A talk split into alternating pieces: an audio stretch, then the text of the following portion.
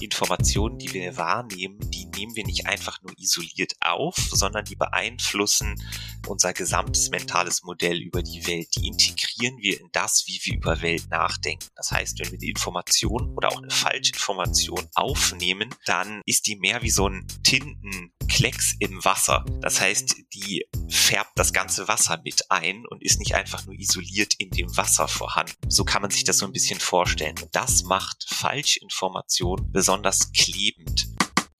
Hey Leute, willkommen zu einer neuen Episode von Digger Fake, dem etwas anderen Aufklärungspodcast mit den magischen F-Wörtern Fake News und Fact-Checking. Ich bin Victoria, Journalistin, Podcasterin, Faktenchick und euer Guide durch die Sendung.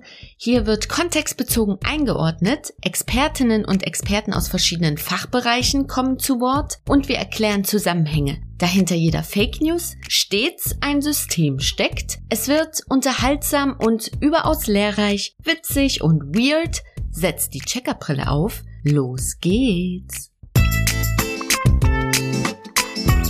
Digga Fake. Der Podcast über Fake News und Fact-Checking. Mit Victoria Graul.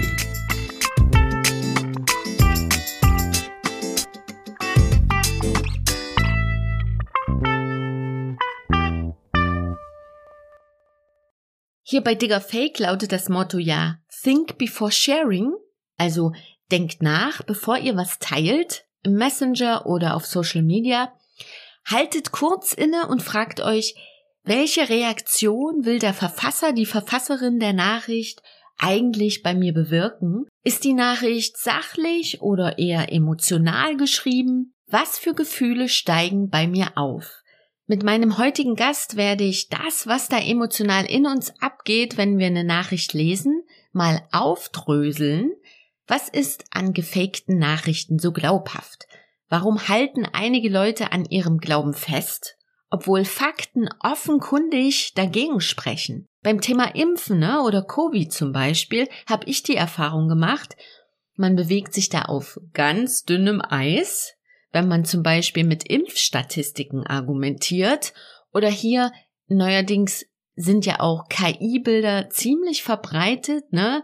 Und da sind mal sechs Finger an der Hand oder ein übergroß proportionaler Fuß zu sehen. Und wir bemerken diese Unstimmigkeiten vielleicht auch, aber wir glauben trotzdem, dieses Bild muss echt sein. Warum eigentlich? Mein heutiger Gast weiß ganz genau, warum das so ist. Philipp Schmidt ist Psychologe und forscht an der Universität Erfurt und er ist Mitautor des sogenannten Debunking Handbooks, eine Anleitung, mit der wir Fake News entgegenwirken können. Philipp sagt, wir können Falschinfos schwer wieder loswerden, weil wir sie wie jede andere Info erstmal in unseren Kopf, ne, da wo unsere Vorstellung ist, reinpacken. Ich spreche mit Philipp über mentale Abkürzungen, mit denen sich Menschen für gewöhnlich behelfen und wie man im Gespräch mit anderen nicht als besserwisserisch dasteht. Philipp führt in diesem Zusammenhang den Begriff Sandwich-Methode ein und erklärt, warum es sich auszahlt, im Dialog offene Fragen zu stellen. So viel psychologischen Tiefgang gab's hier noch nie, also viel Spaß mit der aktuellen Folge. Ich freue mich sehr, dass du heute in meine Sendung gekommen bist. Philipp Schmidt, du bist Psychologe zu Gesundheitsentscheidungen und Falschinformationen. Also du forschst über diese Themen und wir wollen heute genau darauf blicken, ne? also auf diese psychologischen Aspekte, wenn wir als Nutzerin, als Nutzer Falschinformationen im Netz lesen. Und ja, ich freue mich schon in, ja, wie es heute so losgeht, ne? in welche Richtung sich die Gespräche entwickeln. Herzlich willkommen. Vielen Dank, Victoria. Ich freue mich auch sehr. Bevor es losgeht, wollen wir immer mal so ein kleines Warm-up spielen. Das mache ich immer mit meinen Interviewpartnern. Und das spielen wir mit dem Spielchen Stimmt's oder stimmt's nicht. Dazu schicke ich dir jetzt mal etwas zu. Okay. So, ist es abgeschickt? Okay. Müsstest du jeden Moment erhalten haben? Das kann immer mal eine Minute dauern hier. Ja. Okay, ja, ich hab's äh, bekommen. Ich habe ein Bild bekommen. Super. Worum es jetzt geht. Stell dir vor, du bekommst dieses Bild mit dem kurzen Text dazu über Messenger oder über deine Social-Media-Kanäle zugeschickt und du müsstest jetzt entscheiden, wie es weitergeht. Die erste Frage ist, welche Rechercheschritte würdest du einleiten? Und die zweite Frage, kannst du aus dem Moment heraus schon eine Entscheidung treffen, stimmt oder stimmt's nicht? Und woran bemisst du das? Das würde ich gern mal wissen. Und damit jeder von uns im Bilde ist, um was es hier geht, würde ich dich einfach mal bitten, zu beschreiben, was du da siehst. Okay, also ich sehe ein Bild mit der Überschrift Donald Trump vor der Anklageerhebung in New York und man sieht den ehemaligen US-Präsidenten Donald Trump, wie er von ungefähr vier Polizeikräften zu Boden gedrückt wird und es sieht aus wie, ja, ein Eingriff in, in seine Freiheit, weil er wahrscheinlich sich gerade besonders aufgeregt hat oder irgendein Statement von sich gegeben hat, worauf jetzt irgendwie eine Reaktion der Polizeikräfte kommt. Ähm, und jetzt müsste man irgendwie beurteilen, ist das eine ein konstruiertes Bild, ein Fake-Bild oder ist es ein echtes Bild? Und da kann man natürlich in die Details des Bildes selber reingehen und schauen, ähm, stimmen die Details, da gibt es da Hinweise darauf, dass dieses Bild nicht echt ist, beziehungsweise echt ist und was man an dem Bild schon erkennen kann, ähm, ist, dass einige Hände der Polizeikräfte irgendwie nicht so ganz echt aussehen. Da fehlen Finger. Also eine normale menschliche Hand hat fünf Finger und die sind hier nicht alle präsent. Das heißt, da könnte man schon den Verdacht erhegen, dass es sich hier um ein gestelltes Bild handelt. Man weiß auch zum Beispiel von so Fake-Bild-Konstruktionsgeneratoren aus dem Internet, dass die oft Schwierigkeiten haben, Details ordentlich darzustellen. Und das sieht man hier an den Fingern. Was man aber auch natürlich machen kann und immer sollte, ist sich nicht komplett nur auf die eigene Quelle verlassen, die einem da dargestellt wird, sondern etwas tun, was sich auch, und da sind wir schon in der Wissenschaft, laterales Lesen nennt. Das bedeutet, man sucht nicht in der Quelle selbst nach Informationen, ob es sich dabei um Fake handelt oder nicht, sondern man macht das, was wir tun, wenn wir online ähm, auch vergleichen wollen, welches Hotel wir buchen wollen, welche Reise wir machen wollen. Wir machen sehr viele Tabs auf, also sehr viele Fenster und suchen bei unterschiedlichen Quellen, wie die das denn bewerten würden. Wir haben ja hier eine Überschrift zu dem Bild, also Anklageerhebung Donald Trump in New York. Und das könnte man auch einfach mal suchen auf uns vertrauenswürdigen Newsportalen und Internetseiten und vergleichen. Zeigen die dasselbe Bild? Zeigen die dieselbe Information, wie wird da berichtet? Und dieses laterale Lesen ist tatsächlich etwas, was Laien nicht so gut können. Die suchen immer auf der Seite selbst oder in dem Bild selbst nach Informationen, ob es vertrauenswürdig ist oder nicht. Und das ist etwas, was Experten nie tun. Fact-Checker online machen immer sofort zehn andere Fenster auf und suchen bei ganz vielen unterschiedlichen Quellen danach, ob sich da Muster ergeben, ob man das woanders wiederfindet. Und das würde ich auch hier raten. Ja, also wem soll ich hier noch was erzählen? Du bist ein Experte, ich merke das ganz klar. Ich muss da gar nicht mehr viel, viel mit dazu erläutern. Äh, ich würde vielleicht noch vorschlagen, bei dem Suchen auf externen Quellen, dass wir die Bilderrückwärtssuche nutzen. Es gibt ja ganz unterschiedliche Werkzeuge dafür, zum Beispiel TinEye oder das über Google Images oder Yandex. Da sollte man immer auch mehrere Tools ausprobieren, weil da immer unterschiedliche Suchergebnisse angezeigt werden. Da wird man auf jeden Fall sicherlich auch fündig. Bei dem Bild, was ich dir zugeschickt habe, war es aber schon sehr, sehr offensichtlich und du hast das absolut prägnant beschrieben. Da sind nur vier Finger an der Hand von dem einen Polizisten und das ist eigentlich schon die Offenbarung. Es ist nämlich ein Fake-Bild und zwar mit künstlicher Intelligenz generiert. Woher habe ich dieses Bild?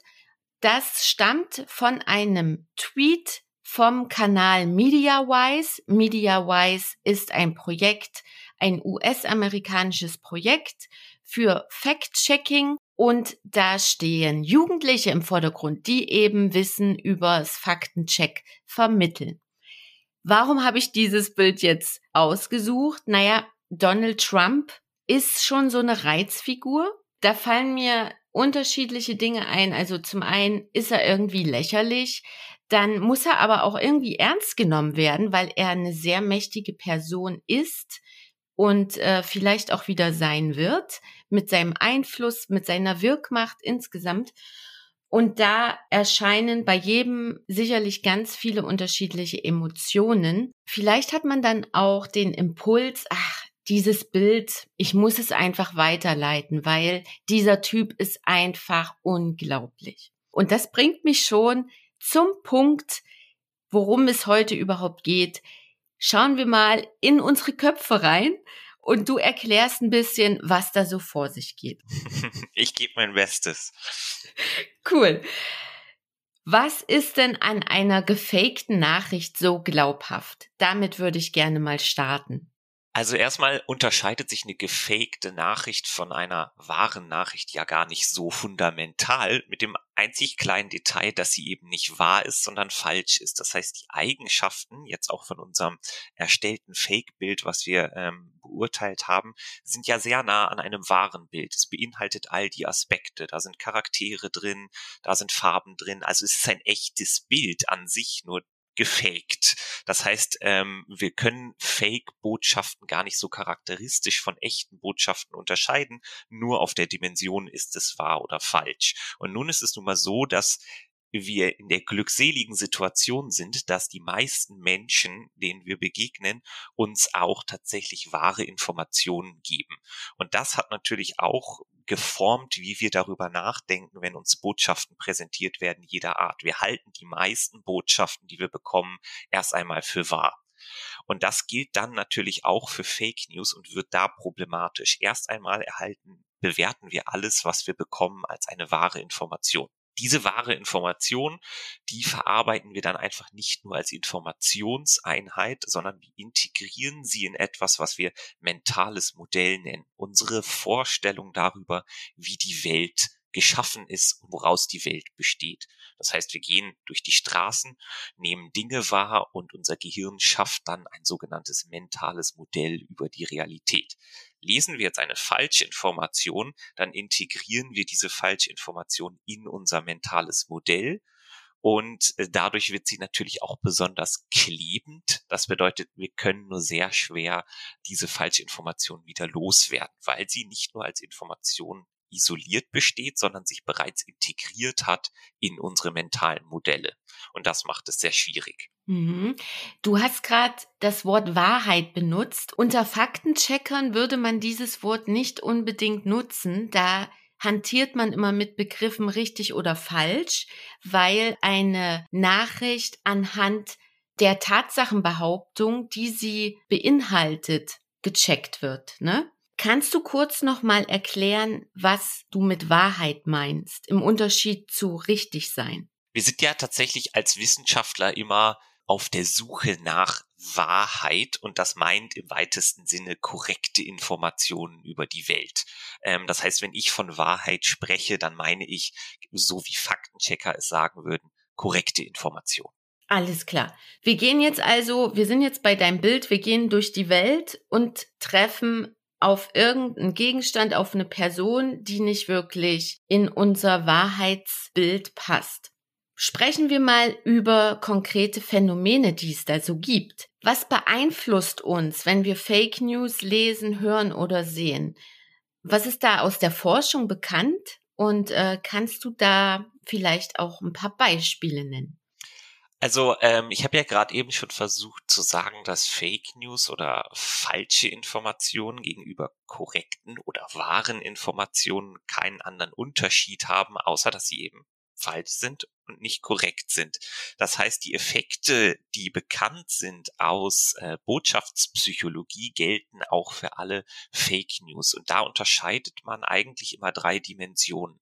Das heißt, eine Botschaft, ob sie nun falsch ist oder wahr ist, ist jetzt erstmal irrelevant, kann besonders überzeugend sein, wenn bestimmte Merkmale beim Sender der Botschaft antreffen, wenn bestimmte Merkmale beim Empfänger der Botschaft antreffen und wenn die Botschaft selbst bestimmte Merkmale hat.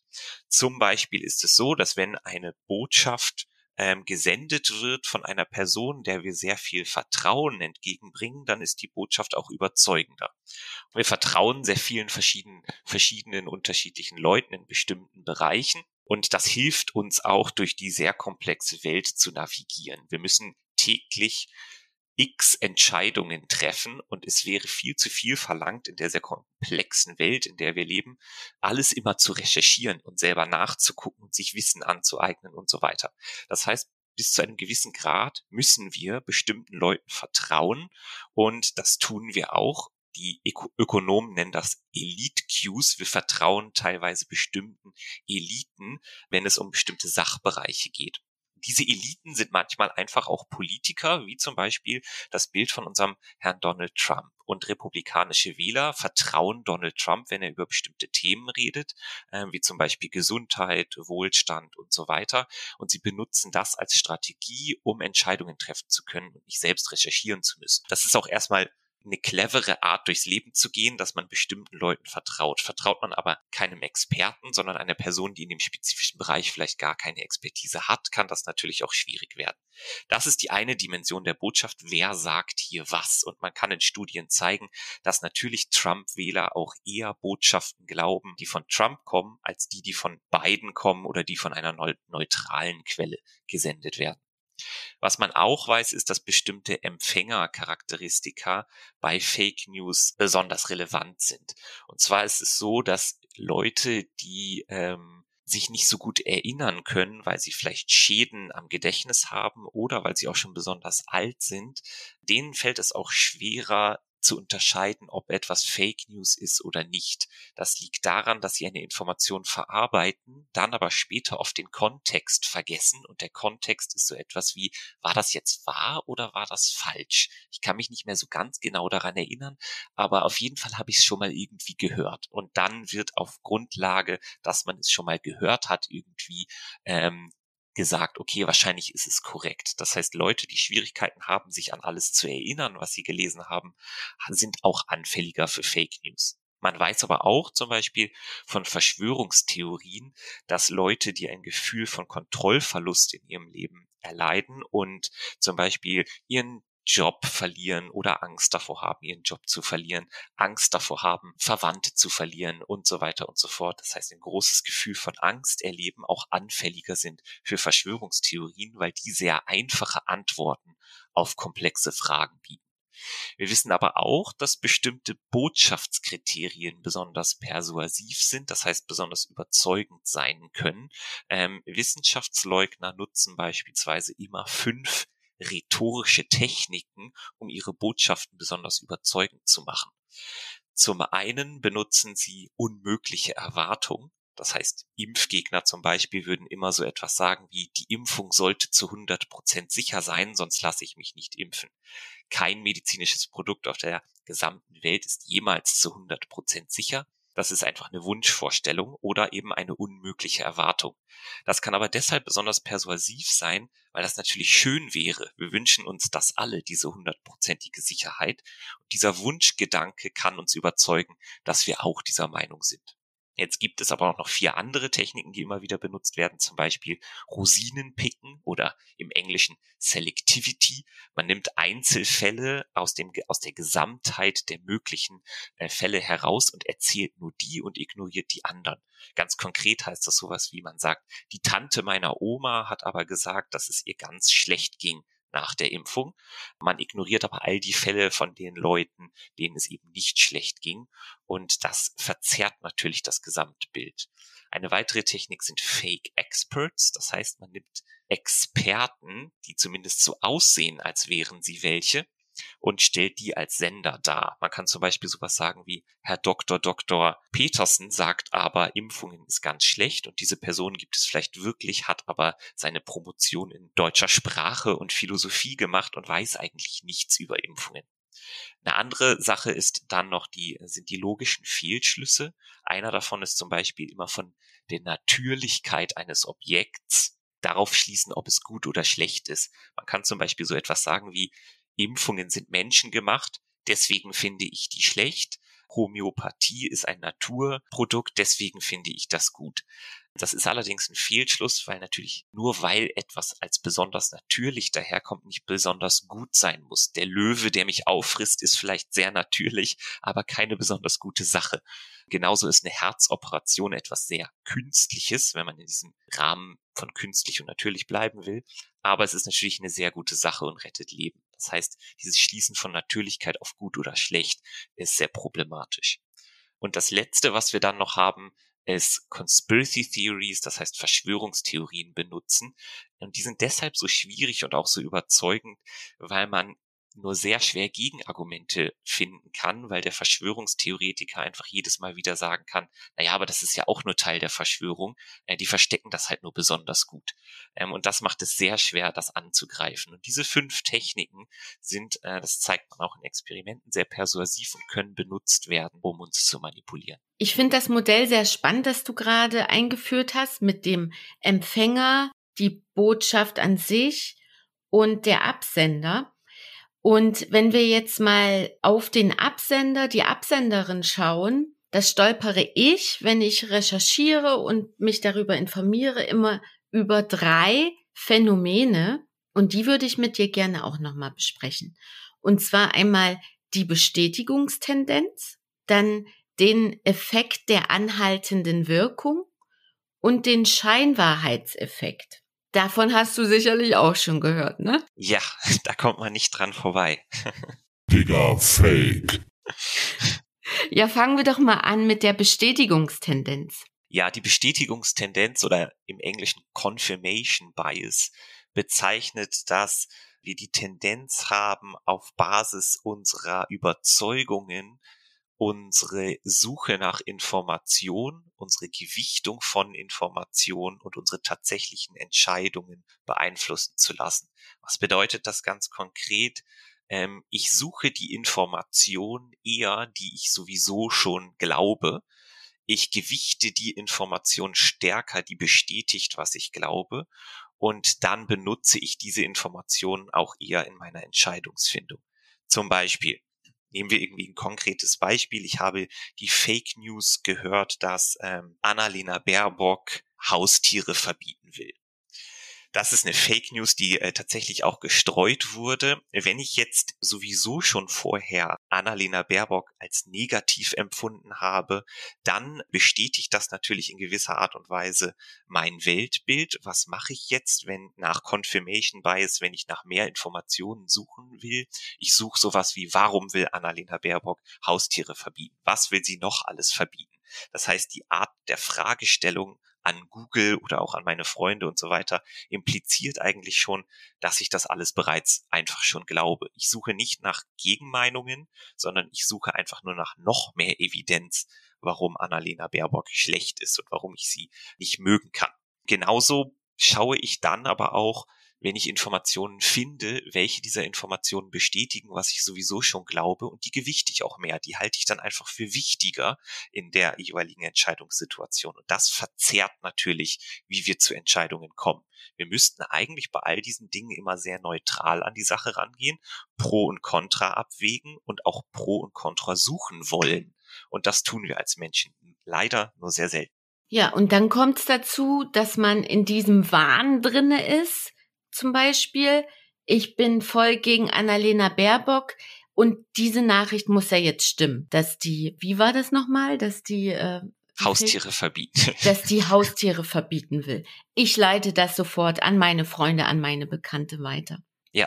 Kommen wir zum zweiten Effekt und zwar den Effekt der anhaltenden Wirkung. Was genau ist darunter zu verstehen? Ja, ich habe vorhin schon mal versucht, die Geschichte über das mentale Modell zu erzählen.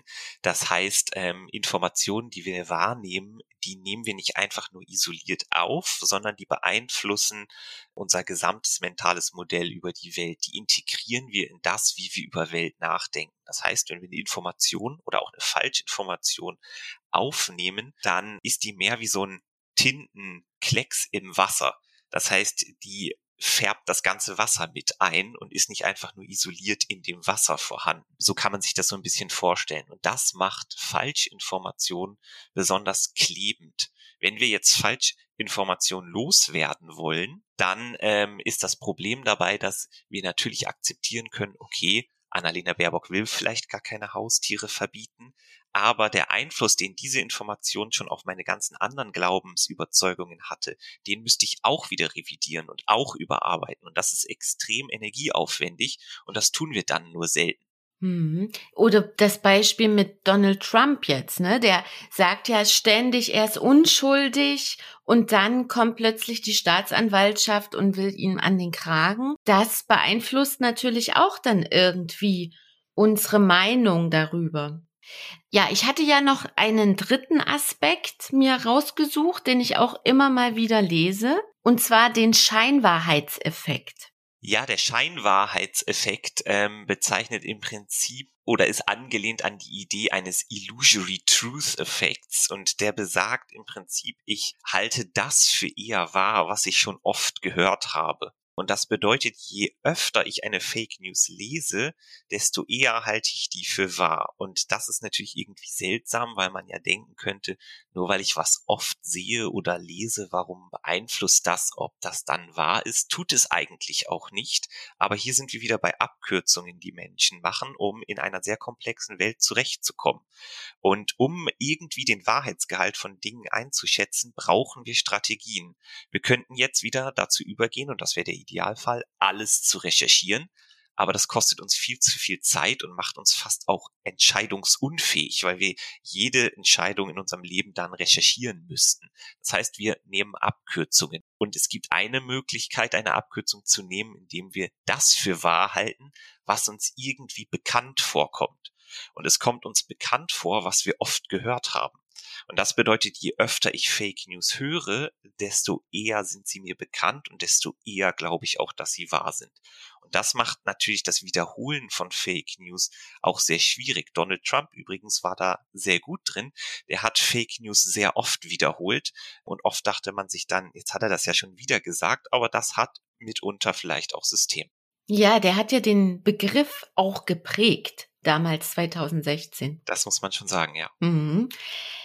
Wir hatten jetzt über ganz viele verschiedene Aspekte gesprochen. Gibt's aus deiner Sicht irgendwelche Aspekte, die wir unbedingt auch noch besprechen sollten? Als Einleitung können wir vielleicht auch nochmal darüber sprechen, warum halten Menschen an Irrglauben fest, obwohl Fakten offenkundig dagegen sprechen. Wir hatten das jetzt schon mit so ein paar Effekten und Phänomenen versucht einzufangen. Gibt es da noch irgendwie andere Gründe, warum man zum Beispiel unbedingt an Verschwörungstheorien festhält? Ja, also Hornsey und Fielding haben das mal in einer Publikation, zwei amerikanische Psychologen mit dem Namen Jiu-Jitsu Persuasion beschrieben und beschreiben dort im Prinzip die Gründe, warum Leute Wissenschaftsergebnisse leugnen. Und da sind wir eigentlich auch beim Thema, weil manchmal stellt man sich ja die Frage, wie kann man überhaupt auf die Idee kommen, Wissenschaft zu leugnen? Also was, was treibt einen dazu, wenn man doch eigentlich auch alle Informationen zur Verfügung hat? Nun, und da gibt es einige Gründe, die das erklären können. Einer davon ist der soziale. Das heißt, das soziale Umfeld kann prägen, ob ich an bestimmte ähm, Falschinformationen glaube oder nicht. Nehmen wir mal den speziellen Fall, dass jemand aufwächst in einer Gemeinde, irgendwo in einem US-amerikanischen Staat und diese Gemeinde ist voll mit Impfgegnern. Die Eltern sind Impfgegner, der Onkel, die Tante, die Freunde, alle. Dass jetzt eine Person auf die Idee kommt, zu recherchieren, dass das alles vielleicht nicht stimmt, ist sehr unwahrscheinlich, weil die wird groß in diesem Umfeld. Zudem, selbst wenn die Person dann Informationen findet, die tatsächlich irgendwie zeigen, hey, Impfen ist effektiv und sicher, würde der Glaube daran bedeuten, dass man im schlimmsten Fall alle seine Freunde und seine Familie verliert, weil das Teil der Identität dieser Gemeinschaft geworden ist, gegen das Impfen zu sein. Und das macht es wahnsinnig schwer, dort auszubrechen. Das heißt, das soziale Umfeld kann sehr stark prägen, ob ich an etwas glaube oder nicht. Und das gilt natürlich auch für Fake News. Wir haben aber auch Persönlichkeitsaspekte, die mit reinspielen. So ist es zum Beispiel so, dass es Menschen gibt, die eine sehr ausgeprägte Nonkonformität haben. Das heißt, die sind im Prinzip gegen alles. Jeder hat vielleicht diesen einen Onkel oder die eine Tante, die beim Weihnachtsessen immer sagt, nee, esse ich nicht. Das wiederholt sich irgendwie jedes Jahr. Diese Person ist einfach gegen alles, egal was auf dem Tisch ist. Und das findet man auch im Bereich von Wissenschaft. Das heißt, es gibt Leute, die sagen einfach zu allem, nö, das glaube ich einfach nicht, weil das Teil ihrer Identität ist, gegen alles zu sein. Es ist so sehr Teil ihrer Persönlichkeit, dass es viel zu viel Energie kosten würde, das mal zu ändern. Und das kann natürlich auch dazu führen. Wir haben aber auch das große Thema der Angst. Und Angst kann ein sehr starker Treiber dafür sein, dass man Fake News glaubt. Zum einen ist es so, dass Leute zum Beispiel Angst vor Nadeln haben. Wenn man Angst vor Nadeln hat, dann lässt man sich auch ungern impfen. Man müsste sich jetzt aber mit diesem Thema der Angst vor Nadeln ganz spezifisch auseinandersetzen, um das anzugehen. Oder man fängt halt an, einen leichteren Weg zu gehen und glaubt einfach Falschinformationen, zum Beispiel, dass das Impfen sowieso schlecht ist. Und das ähm, gibt einem die Möglichkeit, sich der Angst nicht stellen zu müssen. Das heißt, Angst ist auch ein möglicher Treiber. Wir haben aber auch Ängste bei so etwas wie der Pandemie erlebt, die so erdrückend und global sind, dass wir nach einfachen Lösungen suchen. Wer ist schuld daran? Wo kommt das her? Und Verschwörungstheorien und Falschinformationen geben uns oft sehr schnell sehr einfache Erklärungsmuster. Und das kann erstmal unsere Angst auch reduzieren, weil wir dann denken, ach so, ja gut, es ist erklärbar, es ist also auch kontrollierbar und das kann unsere, unser Angstgefühl reduzieren. Dass diese Reduktion des Angstgefühls dann auf einer Illusion basiert, ist vielen Leuten dann erst einmal egal.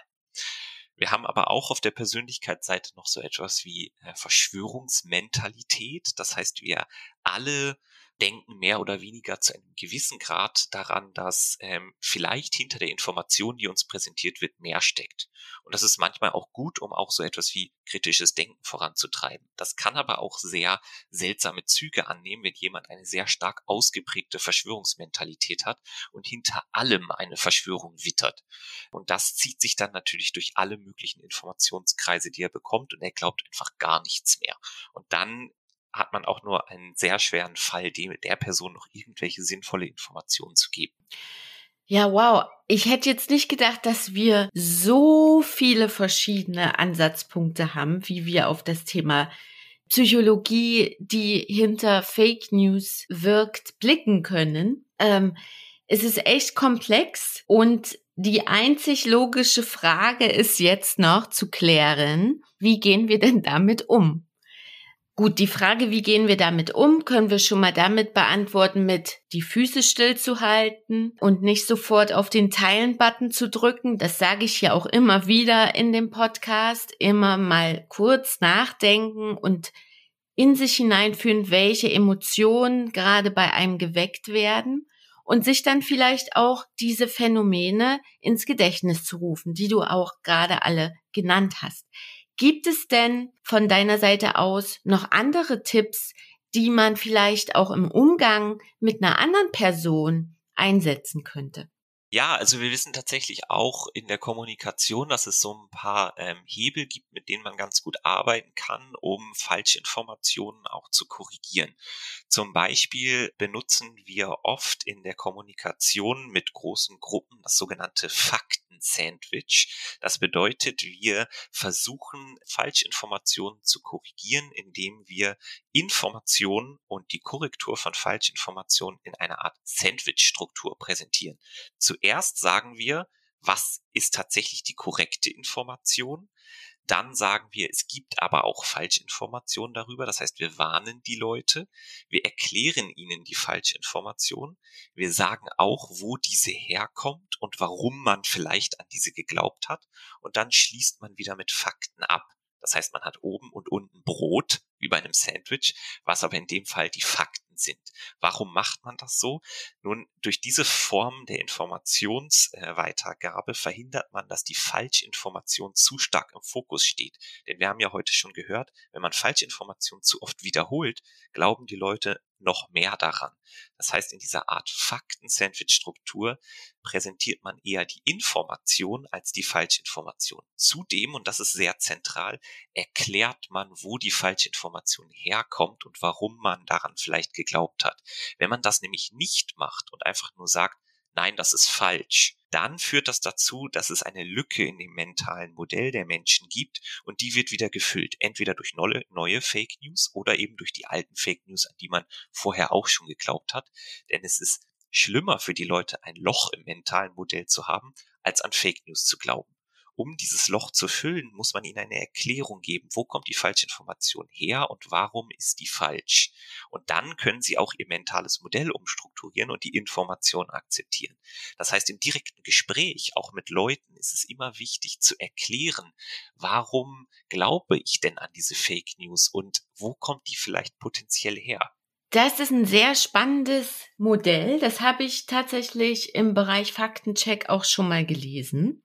Für mich stellt sich jetzt noch die Frage, der Normalbürger, die Normalbürgerin, die kann er jetzt nicht einfach so umswitchen. Ich setze jetzt dieses Sandwich ein. Wie kann man das denn besser trainieren? Gibt's da irgendwelche Websites oder Lesetipp-Empfehlungen? Hast du da was parat? Also ähm, wir haben ja 2020 das Debunking Handbook veröffentlicht oder im Deutschen widerlegen, aber richtig.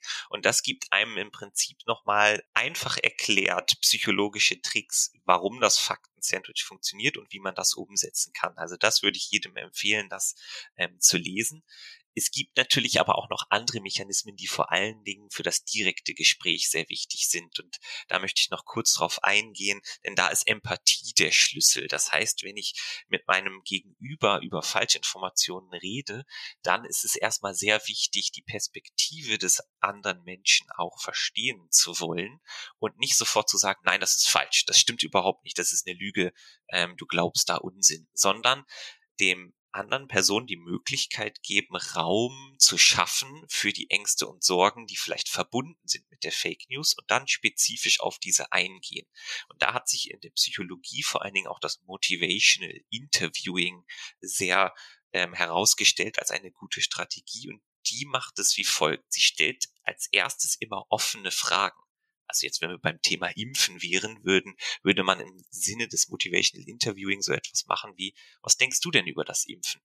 Anstatt das Gegenüber sofort mit Informationen zu überfahren. Denn vielleicht will die Person das gar nicht hören. Ähm, vielleicht braucht es erstmal Raum, um zu verstehen, was die andere Person denn denkt über das Impfen. Das heißt, man beginnt immer mit offenen Fragen. Wenn die Person dann Ängste und Sorgen und vielleicht auch falsche Informationen äußert, dann sollte man immer bestätigen. Das fällt Experten auch oft sehr schwer, denn sie wollen immer sofort korrigieren. Was bedeutet bestätigen? Man sagt erstmal, ah, okay, also wenn ich auf Facebook das gelesen hätte, was du da beschreibst, ich glaube, dann wäre ich auch erstmal wirklich verwundert und hätte auch Angst. Ich weiß zum Glück aus der Tätigkeit, die ich ausübe, dass daran nicht so viel dran ist. Möchtest du vielleicht hören, was ich dazu denke aus meiner Erfahrung? Und dann macht man ein Informationsangebot. Das heißt, man kann offene Fragen stellen, bestätigen, was der andere glaubt, dann schafft man eine Ebene des Respekts und gibt dann ein Informationsangebot. Und das funktioniert auch wesentlich besser, als das Gegenüber einfach mit Informationen zu überfahren und besserwisserisch zu sagen, nein, das stimmt nicht. Ja, cool. Das waren ja sehr, sehr viele hilfreiche Tipps. Ja, vielen, vielen Dank, dass du hier in der Sendung warst. Vielen Dank, Victoria, und vielen Dank an alle, die zugehört haben. Digga, Fake. Das war Digger Fake mit dem Psychologen Philipp Schmidt und mir, eurem Faktenchick Victoria Graul. Ja, was haben wir denn heute alles gelernt? Ne? Also zuerst mal, dass wir Fehlinformationen besser erkennen können, wenn wir uns den psychologischen Wirkmechanismen, die dahinter sind, mehr bewusst werden. Ne? Also sowas wie die Bestätigungstendenz oder den Scheinwahrheitseffekt. Ja, und dann natürlich auch, dass wir Fehlinformationen korrigieren können. Und jetzt mal die Frage an euch, wie ist das bei euch? Wie versucht ihr im Dialog über Fake News aufzuklären? Seid ihr da geduldig und stellt offene Fragen oder prescht ihr vor mit Gegenargumenten? So schön das klingt, was Philipp da empfiehlt mit Empathie ist der Schlüssel, so schwierig ist das manchmal, finde ich, das einfach umzusetzen.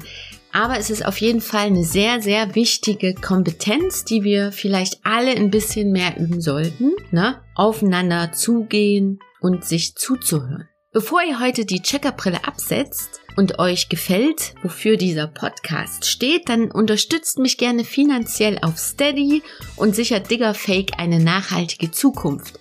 Den Link zur Plattform setze ich euch in die Show Notes. Teilt diese Episode mit euren Freunden, eurer Familie und vielleicht auch mit einem dieser Verwandten, ne, der immer querschießt. Leute, vielen Dank fürs Zuhören. Bleibt neugierig, bleibt kritisch, bleibt wachsam und macht's gut. Bis ganz, ganz bald. Ciao.